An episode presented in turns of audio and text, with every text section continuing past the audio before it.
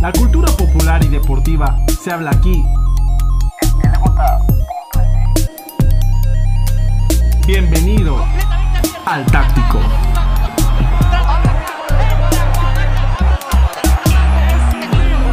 Síguenos en nuestras redes sociales.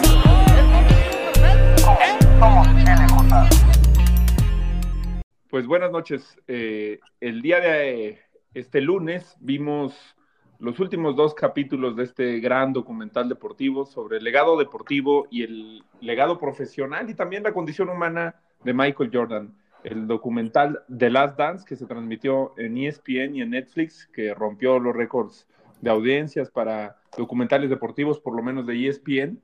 Y bueno, hemos estado platicando durante varias semanas con Mariana Danzorena, que es este, periodista, catedrática, coach, con Paco Aguirre, que es periodista, eh, director de un medio de comunicación, activista también académico, con Carlos Aguirre, que está en los temas de participación ciudadana, que también es eh, académico, editorialista de diversos medios de comunicación, y con Juan Zavala, que eh, ahora mismo está estudiando en Washington. Por cierto, felicidades, acaba de concluir su maestría en Derecho con especialidad en Seguridad Nacional y que también es editorialista de diversos medios de comunicación y es un activista político sobre este documental.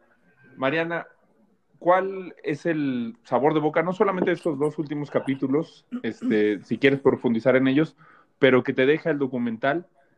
¿Cuál es el momento que más te sorprendió, que más te impactó, que más eh, vas a recordar de este documental, de larguísimo documental? Son 10 episodios de 50 minutos es muy inusual que haya un documental deportivo de esta duración. Y también, ¿cuáles son las dudas que te quedan, eh, o los malos sabores de boca, o los cuestionamientos que tendrías para el documental? Pues, bueno, el sabor de boca así general es muy bueno, me gustó muchísimo. Hay mejores capítulos que otros, pero globalmente hablando, me parece una serie documental excepcional. Hay pocas series documentales de deportes todavía, pero hasta el momento probablemente esta sea la más importante, ¿no? Pero claro, sabemos que es un género que apenas está desarrollándose. Eh, creo que la gran pregunta es si este Michael Jordan humanizado, vengativo, eh, bravucón, merma al gran ídolo que hemos eh, seguido muchísimas personas por décadas. Esa es la gran pregunta. Yo pienso que no, que al contrario, creo que lo acerca más a mí y, a nosotros en general esta parte que nos muestra el documental. Pero la pregunta queda ahí porque solamente el tiempo lo dirá, ¿no? Si, si esto que vimos gracias al documental merma esta imagen o no. Eh, creo que, que, no es una biografía de Michael Jordan y, y, quien esté esperando ver una biografía en este documental se va a llevar una decepción. Si periodísticamente hablando, digamos, es mucho más un reportaje con saltos espaciotemporales, con viñetas, eh, con acercamientos, ¿no? Zoom in, zoom out a personajes, que, un, que una serie, eh, digamos, biográfica. Y eso puede justificar que no aparezcan más sus familiares. La única que aparece es su mamá, ¿no? Y bueno, y sus hijos en el capítulo 10 y muy poquitito.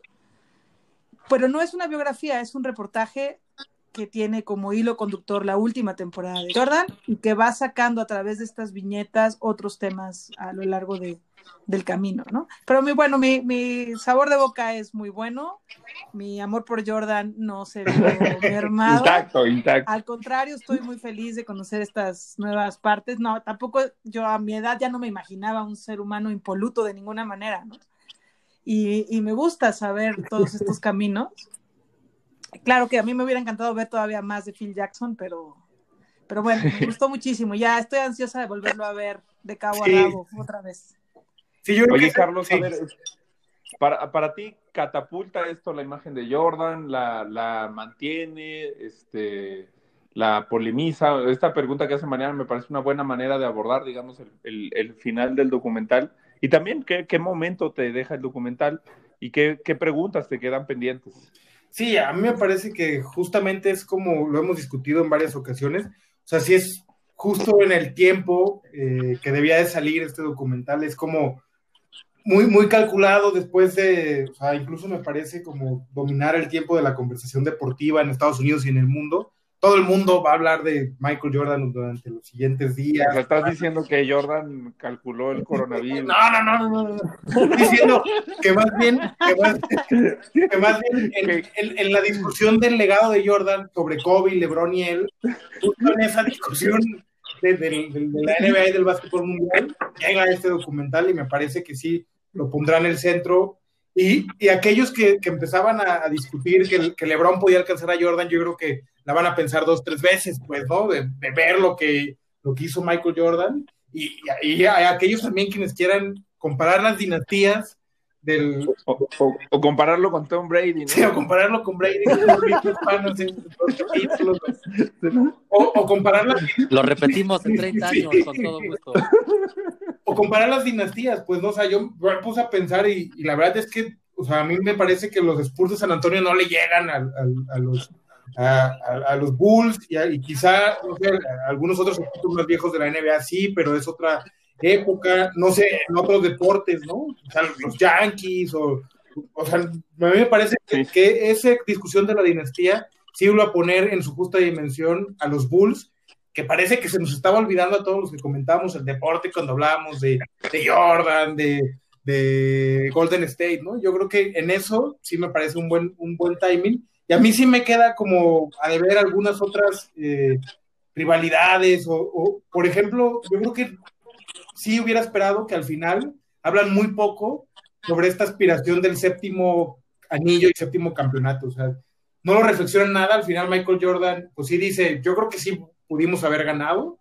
Eh, Phil dice algo, dice algo muy breve, pero yo creo que nadie habla como de, y en realidad sienten por qué los detuvieron, si pudieran haber ganado o no, sí, ¿eh? como manera racional, que Pippen, que Rodman analizaron un poco más sobre, terminaron algo que pudo haber durado más, y ahí yo creo que hay una polémica muy grande, que ya lo discutiremos en otra ronda, que yo creo que ya no, pues, ¿no? Que sí fue como un justo final, pero ahí, ahí lo dejo.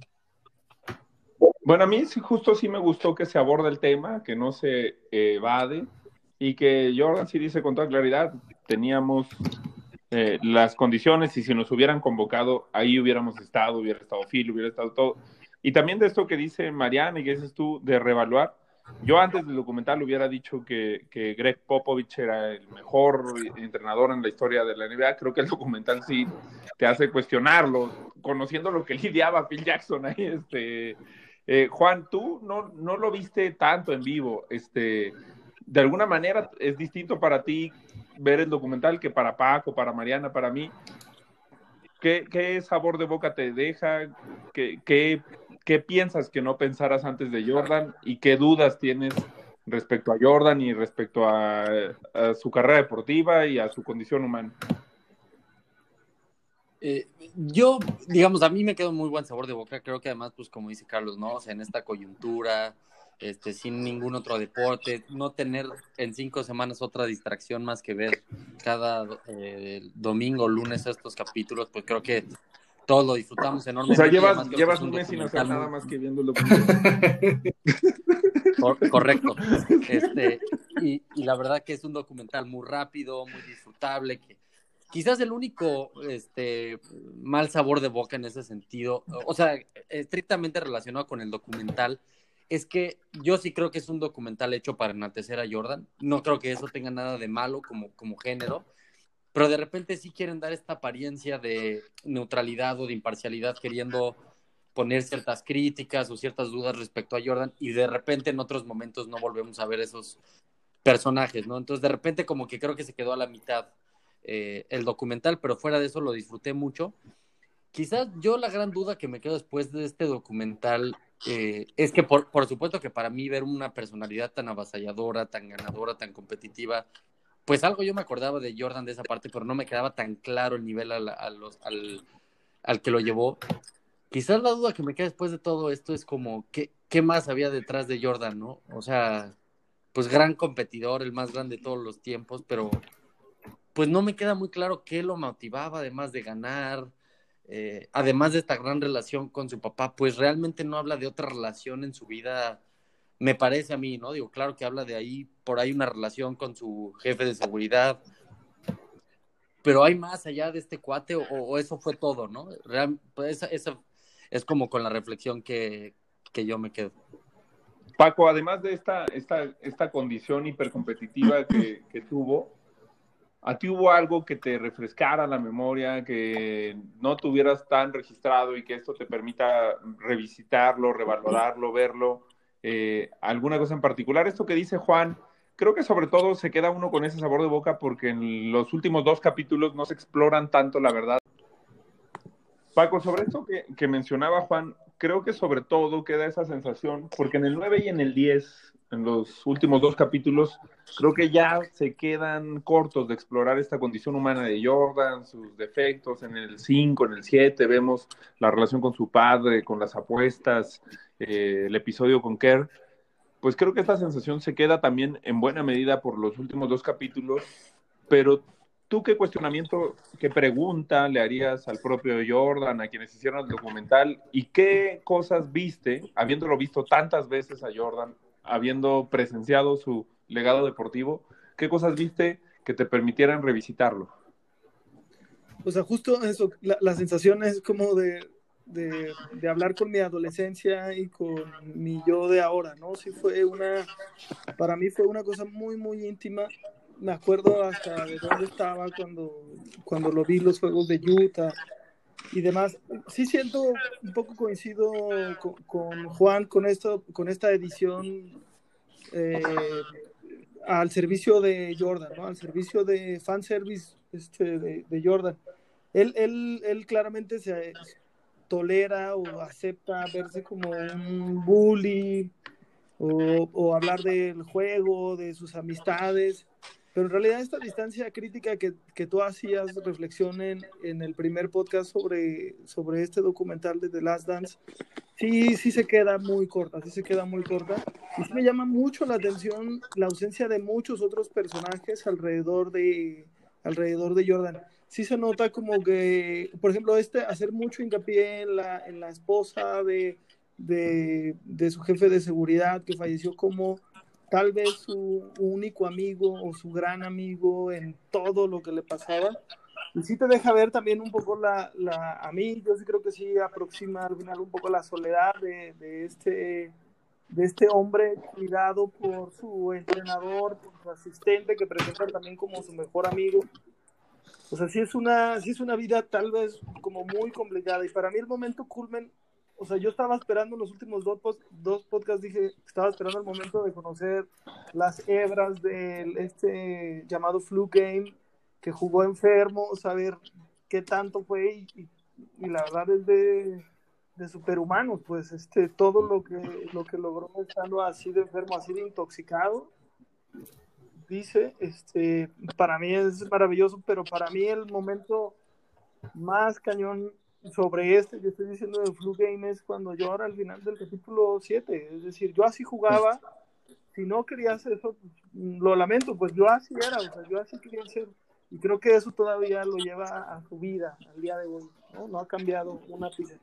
Que al mismo tiempo que le dan el espacio al Flu Game, me gusta que le dan también un espacio muy importante a cuando Scottie Pippen juega lesionado de la espalda, me parece que es justo que, que haya ese, ese espacio Ahora, Mariana, antes de, hacer el programa decías, no ha habido ese mismo espacio para personajes como Luke Longley, no, no hubo este, esa inclusión a otros eh, personajes, pero dos, dos temas de la primera ronda que me parece que podría ser interesante abundar, Mariana. El tema de las dinastías, que creo, pues que por un lado decimos, bueno, es que se le da una visión muy triunfalista a Jordan, pero también ves en el documental que lo ganó todo, o sea, eh, nunca más volvimos a vivir a un atleta así, que las ganara siempre, incluso en las finales nunca se tuvo que ir a un séptimo partido, creo que nunca estuvo en esa línea de riesgo con todo y que tuvo rivales muy competitivos. Y otra cosa que también platicábamos es, ¿quién crees tú? Él responde un poco eh, la pregunta, pero ¿quién crees tú que hayan sido los grandes rivales de Michael Jordan este, en su carrera deportiva?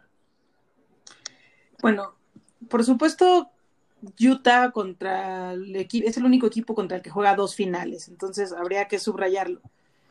pero las constantes rivalidades por ser de, del este fueron primero con los Pistones de Detroit, como se vio con toda claridad, con aquellos chicos malos, y después con los Knicks de Nueva York, que era una rivalidad que tenía que ver también con la rivalidad que tienen las ciudades de Nueva York y Chicago, y por último con Indiana.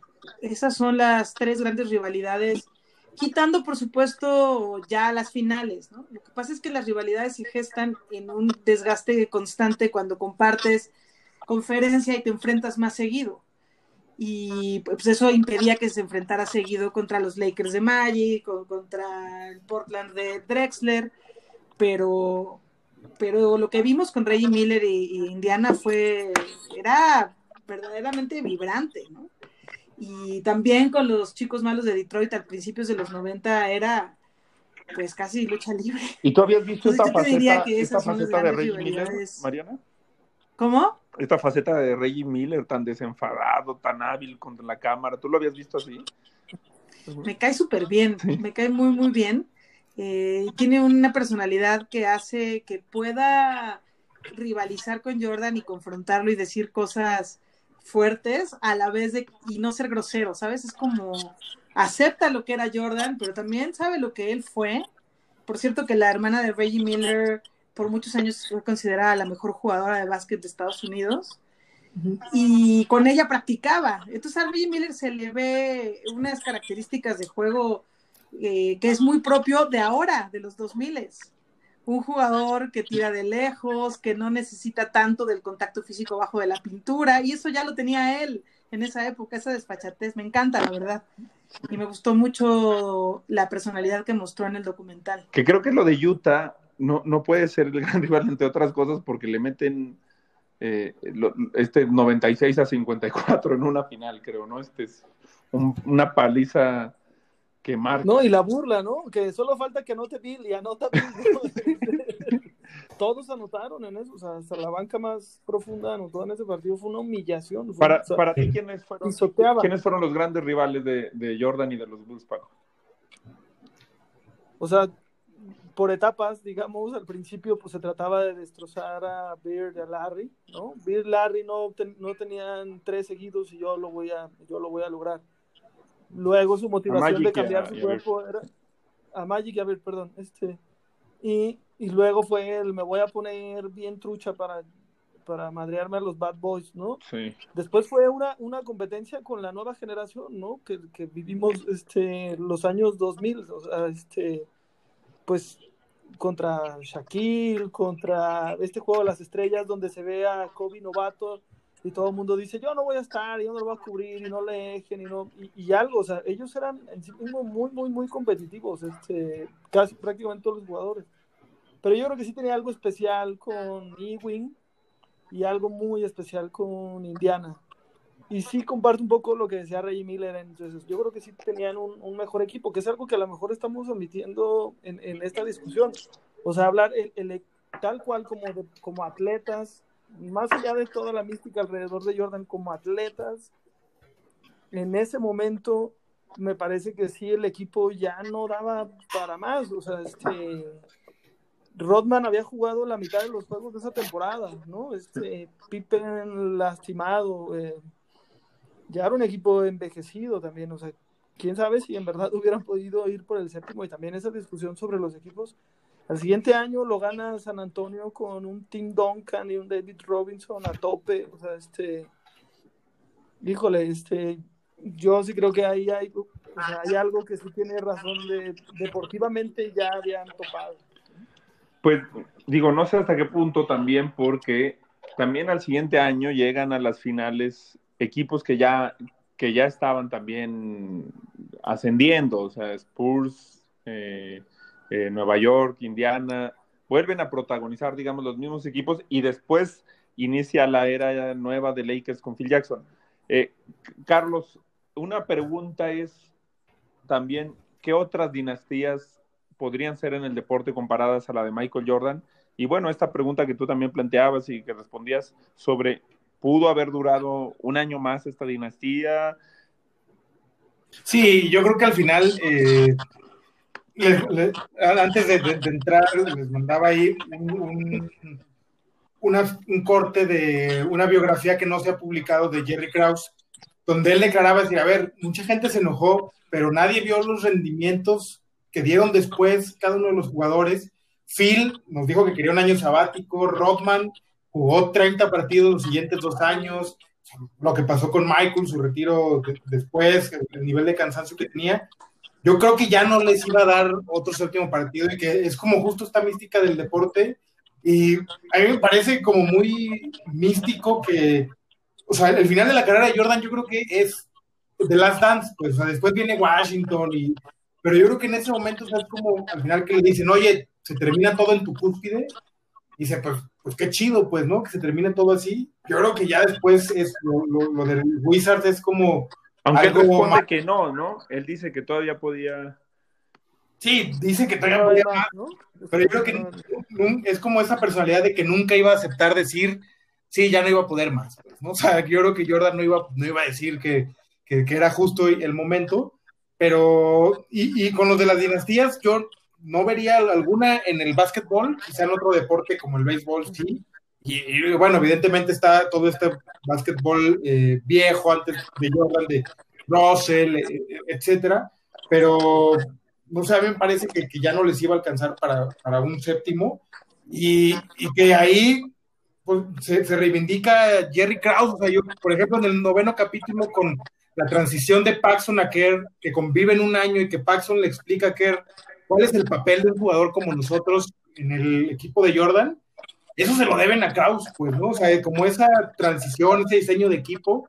Yo al final, el, el primeros dos capítulos inicié muy enojado con Jerry, decir, es que este debe ser el grandísimo imbécil de toda la historia del deporte, pero al final sí terminó un poco más matizado y decir, no, pues es que era un genio, pues, ¿no? O sea, lo diseñó también todo el camino, que incluso en el final puede ser ese final en la cúspide también diseñado por él. Pues.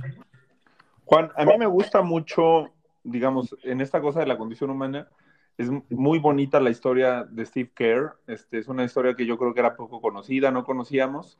Este, y un poco también la pregunta, Juan, está en el post-debate. ¿Tú crees que Jordan vuelva a hablar después de que, y habiendo visto la personalidad que tiene ahora que está hablando, o un exjugador de Detroit que está hablando Horace Grant, que obviamente iban a responder? ¿Qué esperarías, digamos, de Jordan en el futuro? Y, también, digamos, de estos últimos capítulos, eh, ¿qué piensas, digamos, sobre estas historias que conocimos, sobre jugadores como Kerr, como Kukoc, como que yo creo que habíamos subestimado sus historias, ¿no? Sí, pues mira, yo de hecho pensando en cuál, digo, hay muchas, la verdad, escenas bonitas, conmovedoras, emotivas, y es difícil elegir una entre todas, ¿no? Pero a mí, eh, esa escena creo cuando Jordan le pasa la bola, no recuerdo si es 96 o 97, cuando Kerr mete el tiro final. 97. eh, en el 97, ¿no? O sea, y que viene, me gusta mucho esa escena porque viene pues como increciendo la, la eh, esa escena porque pues va platicando la muerte de su padre, eh, lo que había significado para él, lo que tenía en común con Jordan. Y un poco él dice, bueno, pues yo era un tipo humilde, pues más o menos me había ido, ido más o menos bien en la prepa, más o menos bien en la universidad, pues había estado en otros dos equipos donde hay más o menos, ¿no? Y de repente pues Jordan le da, la, ahora sí que la confianza y la oportunidad de hacer esta última jugada. Y pues en cuanto mete ese tiro, ya luego roban la bola y meten la última canasta, pues me parece un momento muy emotivo. Y creo que Kerr efectivamente es un personaje muy entrañable. Sí.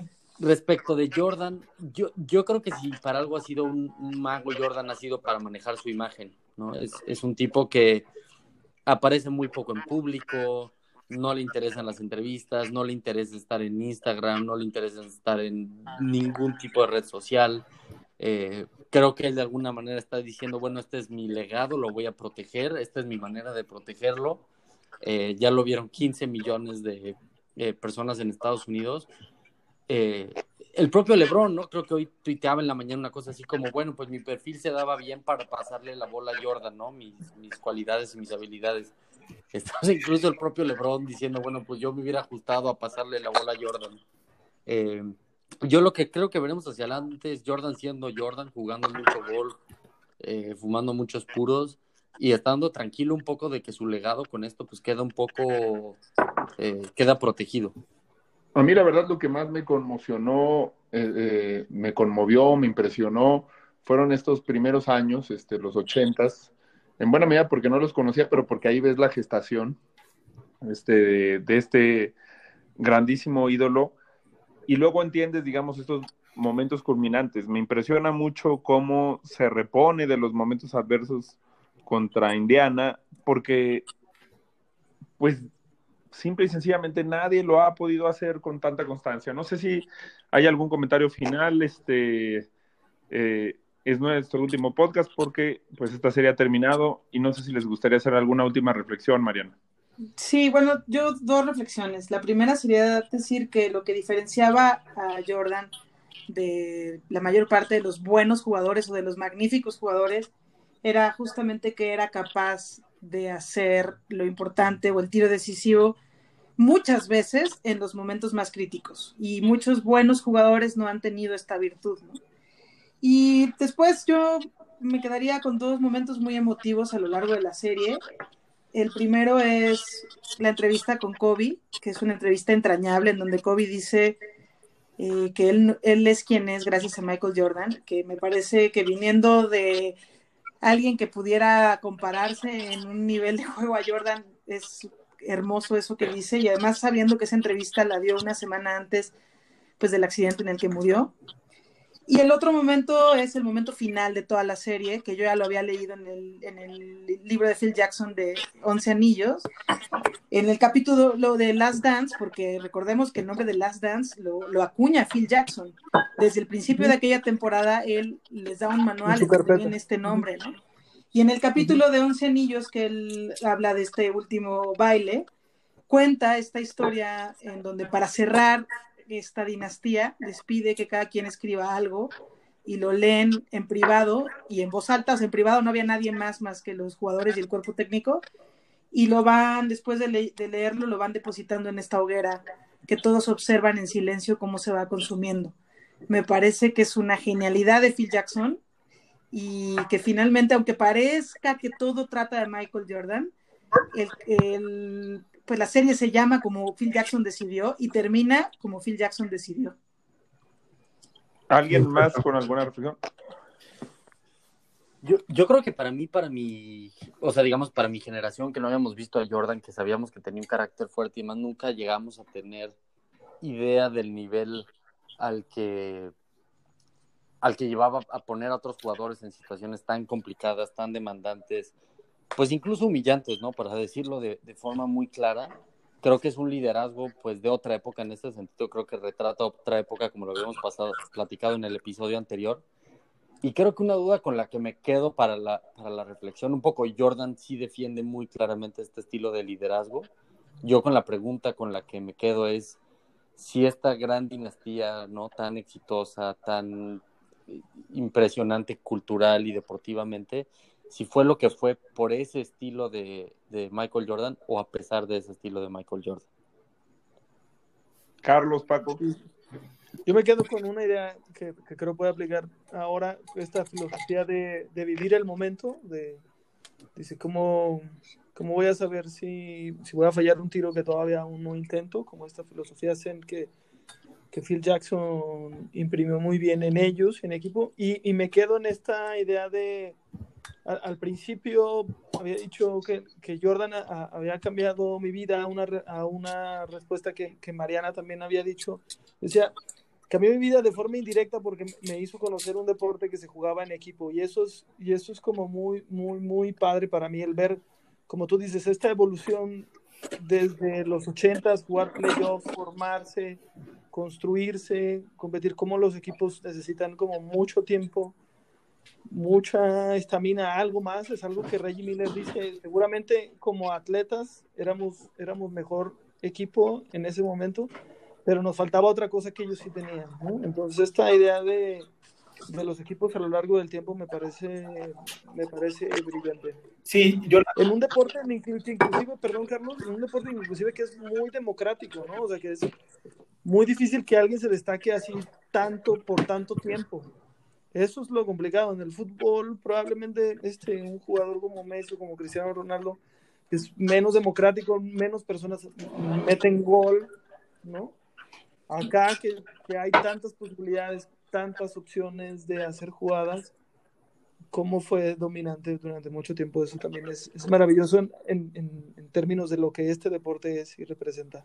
Y, y, pues eso ha sido un gusto estar con ustedes. Sí, yo me quedo con, con tres frases como de manera de vivir y sobre todo de la inteligencia emocional de Jordan.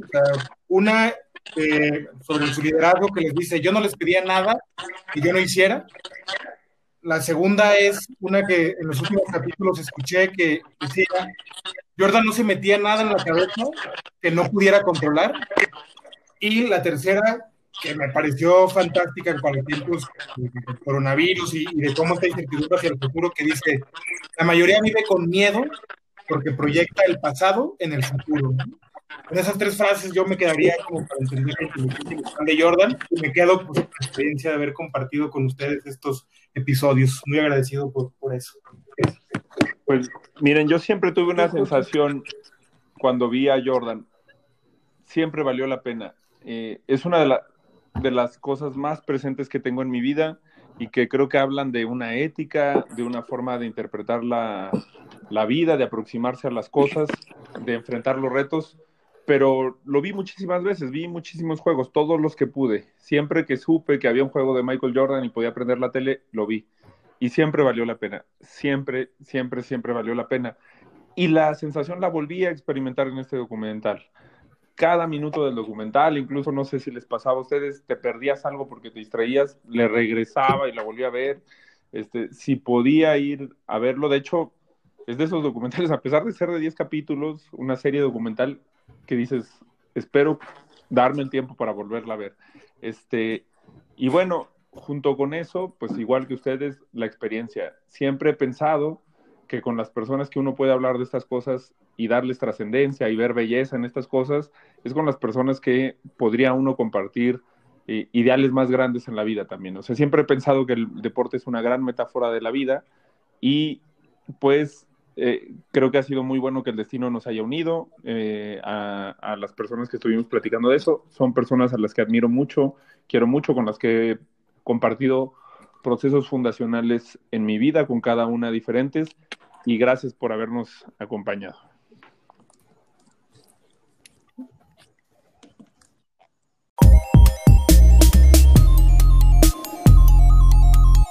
Gracias por escucharnos y sintonízanos la siguiente emisión de